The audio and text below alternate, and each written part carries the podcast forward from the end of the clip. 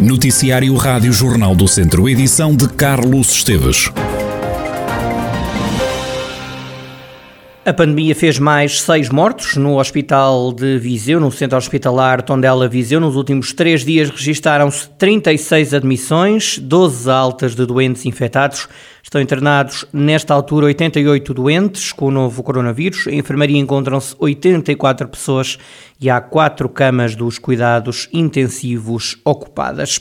Já arrancou a vacinação dos idosos com mais de 80 anos e que se encontram em lares de idosos com a quarta dose da vacina contra a Covid-19.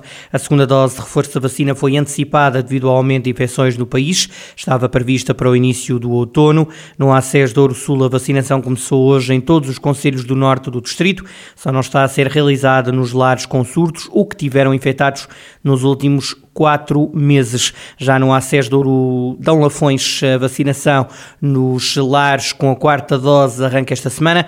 O agrupamento dos centros de saúde está ainda a fazer uma avaliação dos idosos que estão em condições de receber mais um reforço da vacina. Nos centros de vacinação, os séniores com mais de 80 anos já podem ser vacinados. De acordo com as autoridades de saúde, nos últimos 28 dias registaram-se 20 surtos nos lares de idosos da região Viseu-Dom Lafões. O ACES Dom Lafões é a região da Zona Centro com mais surtos ativos e a quarta com a mortalidade devido à Covid-19 mais alta. O Tondela desceu de divisão. Sete anos depois, os Beirões não conseguiram assegurar a manutenção na Primeira Liga. Esta não foi a primeira vez que o Tondela deixou para o final do campeonato a questão da permanência, só que desta vez não conseguiu o objetivo principal da época, o empate a dois golos conjugado com a vitória do Moreirense, não permitiu a permanência ao Tondela. O Tondela que esteve em vantagem duas vezes diante do Boa Vista, mas por duas vezes permitiu o empate aos achadrezados. O treinador dos Beirões, Nuno Campos, na conferência de imprensa após o jogo, falou em desilusão. É um momento de desilusão, é um momento de desilusão pelos nossos adeptos, que estas gentes todas não mereciam, é um momento de desilusão pelos jogadores também, porque o que eu senti foi que hum, mesmo que estivessem algo mais nervosos, menos nervosos, senti que deram tudo. Senti que, que tivemos o pássaro na mão duas vezes, que eles tentaram dar o seu máximo. Temos ali um balneário desiludido e, e, e naturalmente que, que não é um momento fácil para ninguém. E mal Artur Soares Dias apitou para o final do encontro, foram vários os adeptos do Tondela a abandonar o estádio João Cardoso. Entre o desânimo, houve quem apontasse responsabilidades, à falta de qualidade do plantel. Houve também quem aproveitasse para afirmar o amor pelo clube que tinha desistido à segunda liga há poucos minutos. Gostava de ver o Tondela na, na primeira divisão, que eu acho que eu acho que era bom para, para o centro do país, porque não temos nenhuma equipa a jogar na primeira divisão era bom para todos nós, para a cidade, para o distrito. Acho que o Tondela teve duas vezes uh, a faca e o queijo na mão e não conseguiu segurar o jogo. O plantel tem qualidade, mas uh, as contratações de janeiro não se impuseram na equipa e também a mexida no treinador veio de criar algum impacto, como é óbvio. O Tondela não jogou nada. Não jogou para ganhar. Mas no campeonato ou neste jogo concretamente? Neste e durante o campeonato.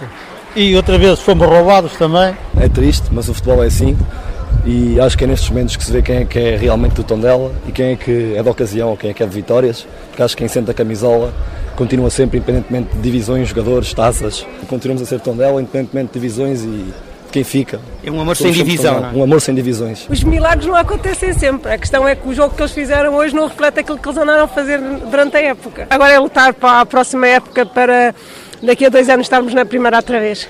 O Tondela fechou a Primeira Liga com 28 pontos. A equipa beira somou 7 vitórias, consentiu 7 empates e perdeu 20 dos 34 jogos nesta Primeira Liga. O Tondela encerra o campeonato como a pior defesa. A equipa Auriverde sofreu 67 golos. Tondela que desce 7 anos depois à Segunda Liga. No próximo domingo discute a final da Taça de Portugal contra o campeão Futebol Clube do Porto no estádio do Jamor. Ainda no desporto, diz-lhe que estão encontrados os finalistas da Taça de Sócios de mérito. Mortágua e Lamelas vão lutar pelo troféu no próximo sábado às 5 da tarde. O Mortágua derrotou o Penalvo do Castelo por 3-0. O Lamelas teve que esperar pelas grandes penalidades para ultrapassar o Mangualde. Recordo que o Mortágua sagrou-se campeão distrital de fronte ao Lamelas, que acabou em terceiro lugar a fase de apuramento campeão da Divisão de Honra da Associação de Futebol de Viseu. No futsal, Paulo Fernandes já não é o treinador do Viseu 2001. Em declarações exclusivas à Rádio Jornal do Centro, o técnico assume que já sabia que, se descesse, o clube não contava com ele na próxima época. Nós sabíamos que, se isto acontecesse, a descida de, de divisão, eh, sabíamos que, que iria ser difícil o clube eh, contar comigo devido ao facto de, hum, pronto, porque iam ter menos receitas uh, e sabíamos que, que, que, que, com certeza absoluta iria ser muito mais complicado. De qualquer forma, um, as coisas precipitaram-se da forma que foram, uh, infelizmente, uh, mas pronto, e o clube falou comigo e fechou-se o ciclo daquilo que, que, que destes seis anos e pronto, a vida continua e a vida é mesmo assim. Paulo Fernandes admite que a decisão da saída partiu do clube e que nada vai apagar o que sente pelo Viseu 2001. A decisão uh, partiu do clube antes deste desfecho, atenção, não, não, não foi uh, antes, de, antes, antes do jogo, antes do final do jogo de ontem, ou seja, nós, o clube já me tinha informado que se acontecesse esta situação, que, que, que com certeza que não iríamos continuar a trabalhar juntos, eu, eu percebi, e entendi as razões e pronto e, e, não é isso que não é isso que vai apagar aquilo que eu sinto e aquilo que, que, que eu sinto por este clube e aquilo que, que, que, vivi ao longo destes seis anos. Questionado sobre o porquê da descida à segunda divisão, quatro épocas depois, Paulo Fernandes diz que os outros clubes conseguiram investir valores que o Viseu 2001 não foi capaz. O agora ex-treinador do Viseu 2001 diz que um saco de dinheiro não ganha jogos, mas ajuda o aumento exponencial da competitividade da, da, da, Liga. Esta é a principal e a grande razão. Sempre só ouviu dizer que um saco de dinheiro não ganha um jogo, mas o que é certo é que ajuda. Uh, se olharmos para uh, os orçamentos das outras equipas, uh, os apoios que as outras, que, que, as outras equipas têm, que infelizmente não, não, o, o Viseu não consegue angariar, um, olhamos e vemos que de facto é, é é, é difícil, é complicado. Uh, o ano passado, época passada, a mesma equipa técnica, um grupo de atletas de menor qualidade em, em, em quantidade, ficámos à frente de um Braga, ficámos à frente de um Portimonense, ficámos à frente de, de uma, do Quinta dos Lombos, ficámos à frente do Elétrico, e estas equipas uh, este ano fizeram fizeram apostas e investimentos eh, que não era expectável que depois de um ano de pandemia eh, isso viesse a acontecer. Na hora da despedida, Paulo Fernandes apelou do empenho dos jogadores e diz que não vai arranjar desculpas para o fracasso. Ao dizer adeus ao Viseu 2001, Paulo Fernandes assume sentir que deixa um legado no clube. O técnico aproveitou para agradecer a Viseu e aos vizienses. Em termos pessoais, foi ótimo. Foi, ajudei um clube a, a, a atingir o patamar uh, mais alto do, do futsal português. Uh, aliás, eu quando vim para Viseu era esse o, era esse o meu, o meu objetivo e era o objetivo do clube. Conseguimos com muita dificuldade, o clube não, não lutava com as mesmas armas que os outros clubes ao longo destes quatro anos conseguimos, às vezes as pessoas não acreditam nisto, verdadeiros milagres. Vou deixar o clube diferente para melhor do que aquilo que, que era a realidade do clube há seis anos atrás.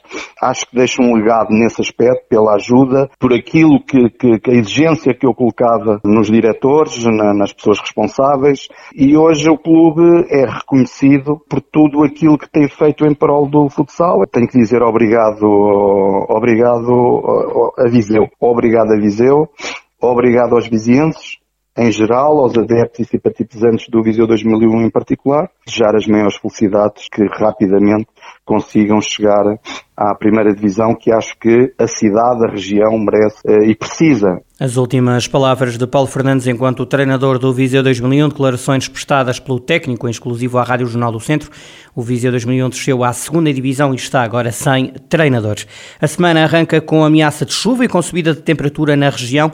A máxima pode chegar a 30 graus na sexta-feira, como dá conta a meteorologista Alexandre Fonseca, do Instituto Português do Mar e da Atmosfera. Para a região de Viseu, hoje e amanhã ainda há uma possibilidade de, de, de precipitação.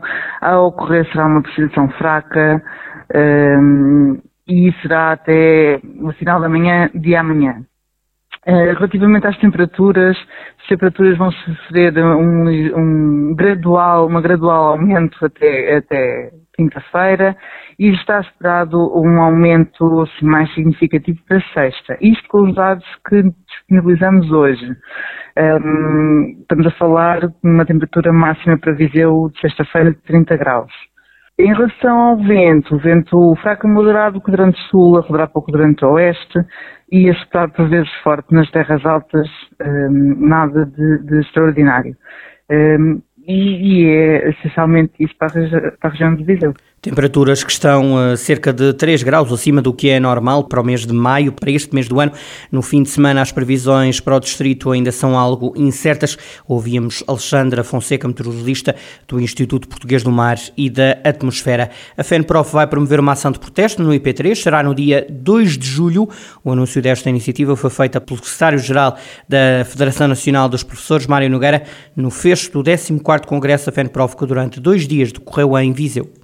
Já contactámos com a Comissão de Utentes do IP3, a quem já pedimos o apoio necessário, e no dia 2 de julho, que se completam quatro anos sobre a declaração do Sr. Primeiro-Ministro, que não há dinheiro para tudo e por isso ou se fazem as obras do IP3 ou se conta o tempo de serviço aos professores, estaremos lá neste dia no IP3 distribuindo um folheto aos automobilistas dizendo: Senhor automobilista, somos professores isto está na desgraça que o senhor vê e com certeza sofre por passar aqui todos os dias no caminho para Coimbra ou para Viseu, mas queremos dizer-vos que a culpa não é nossa, porque a nossa carreira também está estilhaçada. E, portanto, juntemo-nos e exijamos as obras e exijamos o que é justo para a carreira docente. Mário Nogueira, que foi reeleito secretário-geral da FENPROF no Congresso que decorreu em Viseu e onde estiveram mais de 600 delegados. Já arrancou a campanha de mirtilo na região, em Mangualde. As expectativas para a campanha são boas. A COAP, a Cooperativa Agropecuária dos Agricultores de Mangualde, acredita que podem ser apanhadas 500 toneladas deste fruto. Rui Costa, o presidente da estrutura agrícola, acredita que a campanha pode resultar em 3 milhões de euros de faturação. Estamos a falar eh, na ordem dos 3 milhões de euros de, de volume de faturação. A campanha corre bem, mantendo os preços de mercado anteriores ao ano passado. Também há aqui essa expectativa de como é que o mercado vai comportar face aos constrangimentos que vivemos em termos mundiais, e em particular na Europa, com com a guerra, e portanto e com esta crise, ou com o aumento da, da inflação, a diminuição do poder de compra, há aqui uma expectativa grande para perceber como é que o mercado se vai eh, comportar. Agora temos indicadores, eh, porque o mercado funciona o ano todo, não funciona só na época em que nós portugueses temos mirtilo, quer dizer, funciona o ano todo, e, portanto, as coisas têm estado a correr eh, normalmente, em termos quer de consumo, quer em termos de preço, e portanto a, expectativa é boa. Espero que continue, que seja isso de facto que aconteça. Rui Costa, o presidente da COAP, a Cooperativa Agropecuária dos Agricultores de Mangualde, a falar sobre o arranque da campanha da apanha de mirtilos. A fechar este jornal, o alerta, há pastéis de vozela falsificados à venda no mercado. Este doce típico da região de Lafões está agora produzido. Se as caixas de pastéis não tiverem um selo da Associação de Produtores, não são os verdadeiros, salienta o Presidente da Câmara de Vozela, Rui Ladeira. O município tornou-se sócio da Qualifica quando desenvolvemos o processo de certificação do pastel de Vozela. E foi a associação que nos deu apoio, a Associação dos Pasteleiros do Pastel de Vozela, para a instrução, condução e chegar a bom porto, um, salvaguarda do, do, do, pastel de Vozela. O que, é, o que quer dizer? A certificação está confinada à Vila de Vozela, poder ser produzido.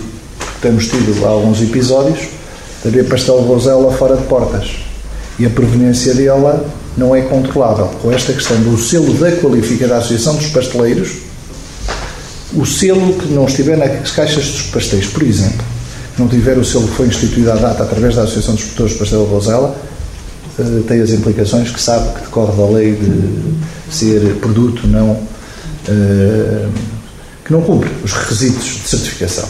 Foi a qualifica que nos fez. Palavras de Rui Ladeira, o Presidente da Câmara de Vozela, na última reunião do Executivo Municipal, onde o tema dos pastéis de Vozela veio à baila.